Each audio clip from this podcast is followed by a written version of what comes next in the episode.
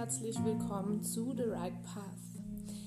Ich bin Tatjana Pfeiffer und ich würde gerne meine Geschichte mit dir teilen. Es geht um meine Depression, es geht um schwierige Kindheitsthemen und darum, wie man diese Dinge bewältigen kann.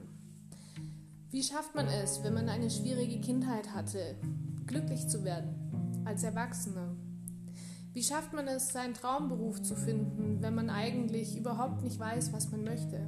Und wie schafft man es, sich dem Druck der Gesellschaft nicht zu beugen und einfach seinen Weg zu gehen, ohne sich zu sehr beeinflussen zu lassen? Ich hoffe, ich kann dir mit meiner Geschichte etwas helfen und dir ein paar Tipps an die Hand geben, wie du deinen Weg findest und glücklich wirst. Viel Spaß!